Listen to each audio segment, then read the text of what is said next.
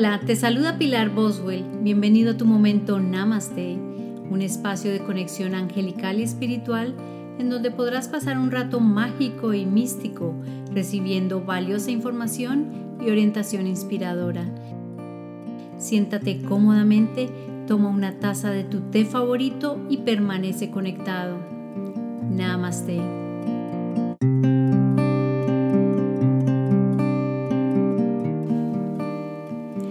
Hola, bienvenido al primer episodio de este maravilloso momento Namaste. Estoy muy contenta de poder compartir contigo en este espacio mi conocimiento, mis historias, las enseñanzas de tradiciones ancestrales y la orientación del reino angelical. Una de las preguntas más comunes con respecto a la comunicación angelical no es cómo comunicarnos con los ángeles, sino cómo escuchar su orientación. Y para contestar esa pregunta, voy a contarte un poco mi historia sobre cómo yo comencé a comunicarme con los ángeles, cómo logré afianzar esa comunicación y cómo llegué hasta este punto de mi vida donde hoy estoy compartiendo contigo mi historia y muchas otras que vendrán en este nuevo podcast. Desde pequeña yo comencé a sentir la presencia de los ángeles. Honestamente no sé cuántos años tendría cuando comencé a percibirlos de alguna manera, porque a veces sentía que alguien me miraba, sentía que alguien estaba a mi lado o que alguien estaba detrás de mí. Y muchas de esas veces yo me giraba para ver quién me observaba. También a veces escuchaba una voz que más bien era como un susurro al oído, y algunas veces también escuché mi nombre. En ocasiones tuve una sensación sobre la espalda o sobre el brazo, como si alguien estuviera dándome una palmadita de apoyo, o como si tal vez estuvieran tratando de llamar mi atención. Yo creo que eso era lo que estaban intentando. Aunque no era algo que me asustara, sin embargo esa sensación no dejaba de ser algo extraña. Afortunadamente conté con la ayuda de mi madre, quien siempre me orientó y siempre me explicó de qué se trataban estos eventos tan extraños y que finalmente dejaron de serlo para convertirse en situaciones de la vida diaria. Tanto así que mi familia, queriendo darle una explicación más sencilla a estos eventos curiosos, concluyó que yo tenía un duende y hasta le pusieron un nombre. Y ya entrando en la adolescencia comencé a leer más sobre el mundo de los ángeles, sobre los duendes, las hadas, sobre relajación y meditación y otras artes místicas con la asesoría de mi madre, quien ya tenía una amplia biblioteca que contaba con libros de metafísica, espiritualidad, ciencias y terapias holísticas. Y dentro de su amplia biblioteca tenía un libro que llamó muchísimo mi atención, que era un libro para comunicarse con los ángeles.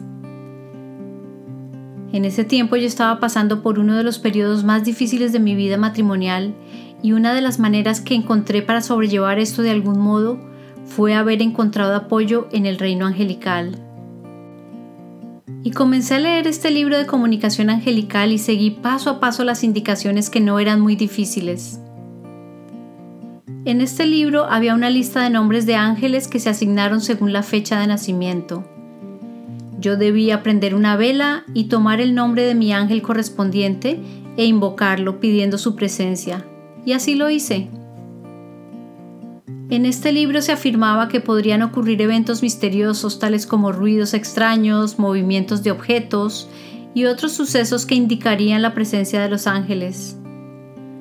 También en el libro se sugería que algunos de estos eventos extraños podrían ser ocasionados por el cambio de energía que se podría comenzar a experimentar en el lugar del ritual ya que al pedir la presencia de los ángeles, las energías estancadas o energías bajas o pesadas que se encontrarán en el lugar estarían moviéndose o estarían transmutándose hacia una energía mucho menos densa. Algunos de estos eventos mencionados en el libro ocurrieron en mi apartamento, como el movimiento de cuadros, el movimiento de cortinas, además de una extraña sensación en el ambiente, como si alguien estuviera allí haciendo presencia. Con el tiempo estos eventos dejaron de ocurrir excepto por la sensación de que alguien estaba allí acompañándonos. Mi hermana, quien estuvo pasando un fin de semana conmigo, pudo sentir también la presencia de los ángeles.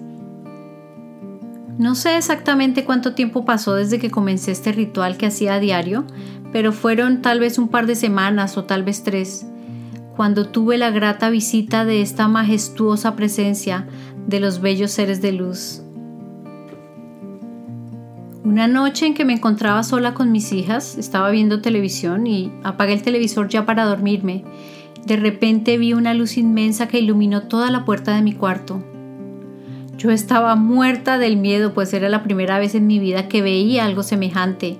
Era una luz muy intensa. No era una luz como la que produce un bombillo, tampoco era una luz como de una linterna.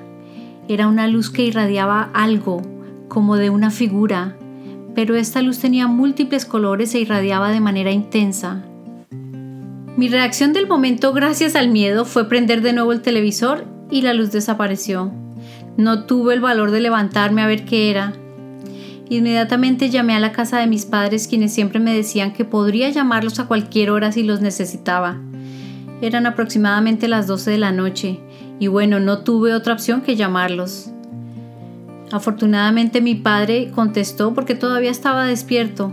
Le conté lo que había ocurrido y me dijo que no me preocupara, que eran mis ángeles que nos estaban cuidando en ese momento. Eso me tranquilizó un poco, pero de igual manera no pude dormir muy bien esa noche. Y desde entonces siempre lo sentía, sentía a los ángeles rondando por mi apartamento, sobre todo cuando estaba sola.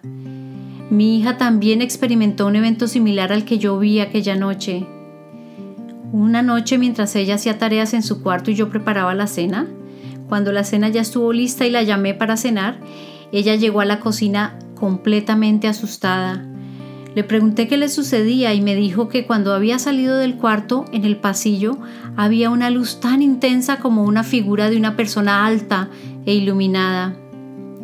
Este evento me confirmó que lo que yo había visto antes no había sido producto de mi imaginación. Y desde ese momento supe que ellos siempre estarían allí conmigo para cuando yo los necesitara. Esa experiencia mística fue sin duda alguna la mecha que encendió mi esperanza, pero más que eso fue la confirmación de que ese mundo aparentemente invisible ante mis ojos que está en todo lo que nos rodea y dentro de nosotros, está siempre allí con un propósito y ese propósito es hacer nuestra vida más armónica. Y con el paso del tiempo pude afianzar esa comunicación con los ángeles. Siempre que salía a algún lugar les pedía que me acompañaran, de esa manera me sentía más segura. Y muchísimos eventos han sucedido en mi vida en donde ellos han estado allí para ayudarme, algunos de estos eventos en donde me sentí en peligro, en otros donde necesité apoyo o solamente compañía o que alguien me escuchara. De alguna manera, con el paso del tiempo fui entendiendo que esa aparición ante mis ojos, esa aparición física de ellos, era necesaria, no solo para que yo supiera que no estaba sola en ese periodo de mi vida tan difícil, sino además para que yo pudiera caminar con más confianza en este sendero espiritual sabiendo que lo que estaba percibiendo desde pequeña no era solo mi imaginación. Más adelante, gracias a los ángeles y a esa sincronía universal que no se equivoca, comenzaron a ocurrir en mi vida eventos que me llevaron a terminar con esa parte de mi vida tan difícil y que felizmente me condujeron por un túnel en donde finalmente encontré la luz. Y ya teniendo una vida más en equilibrio, comencé mi preparación en este camino espiritual. En el año 2008 comencé a estudiar la energía de sanación Reiki. Y como no me podía quedar tan quieta, continué mis estudios en metafísica y recibí mi título de Bachelor en Ciencias Metafísicas y ahora estoy terminando mi maestría. Y como las ciencias metafísicas está compuesta de tantas cosas, decidí especializarme en algunos de los temas que más me gustaban. Así que me certifiqué como maestra de meditación en el Centro Chopra y también recibí mi certificación en terapia con ángeles y regresión a vidas pasadas. Y todos estos estudios y mi experiencia de vida me llevaron finalmente por el camino de la escritura, convirtiéndome en autora de mi primer libro ¿Qué dicen los ángeles cuando susurran? que fue publicado en el año 2014 y a este libro le siguieron tres más, dos de ellos novelas de ficción espiritual. Y esto me llevó a participar en algunos concursos literarios, recibiendo algunos galardones. Mi trabajo específico es ayudar a otros a encontrar una luz en el camino a través de mis consultas, mis cursos que imparto en mi escuela online y en los cursos y talleres presenciales. También doy orientación angelical a través de mis redes sociales y en el canal de YouTube y ahora en este maravilloso podcast. Y bueno, quiero contarte por qué nació este podcast. Hace algunos años, antes de embarcarme en este sendero espiritual, una amiga muy querida me contó una historia que me sorprendió mucho. Ella me contó que una vez iba caminando por la calle y se encontró con un hombre que quería atacarla o que quería robarla. Ella recordó una frase que alguien le había enseñado y dijo mentalmente en ese momento, La luz en mí saluda a la luz en ti. Y mientras ella decía esta frase, miró al hombre fijamente a los ojos. Según ella cuenta, el hombre solo la miró y siguió su camino. Esta historia la recordé años después cuando comencé a estudiar meditación y filosofía yoga. Esta frase de mi amiga es el significado de la palabra namaste, una palabra en sánscrito que significa la divinidad en mí saluda a la divinidad en ti. Lo que sucedió en la historia de mi amiga es muy sencillo. Ella le habló al espíritu o a la luz de este hombre, y la luz interna de este hombre lo dirigió por el camino de la paz y no el de la violencia. Y es por esto que yo utilizo esta palabra para saludar a mis seguidores, para poderles hablar desde mi luz hacia su luz.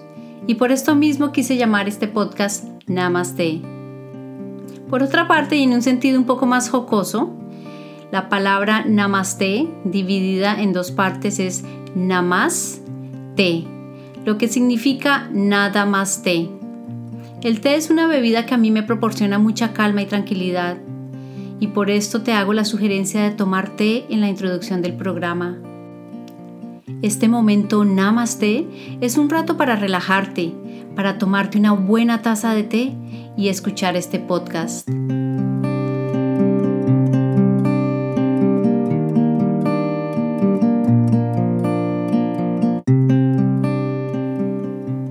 Espero que al contarte mi historia me hayas podido conocer un poco más. A mí también me encantaría conocerte y conocer tus historias de conexión angelical. Escríbeme a pilar.pilarboswell.com y cuéntame tu historia. Más adelante, con tu permiso, estaré compartiéndola con todos los oyentes y seguidores de este podcast. Ahora te tengo una gran sorpresa. Al finalizar cada episodio tendré el segmento Hablando con los ángeles, en donde estaré contestando preguntas de mis seguidores. Si tú tienes una pregunta que quieras hacer a los ángeles, escríbeme, ya sea una pregunta personal o ya sea una de esas preguntas existenciales que todos en algún momento de la vida nos hemos hecho y que se han quedado sin contestar. Espero que hayas disfrutado este momento Namaste. Te mando un abrazo luminoso. Te habló Pilar Boswell.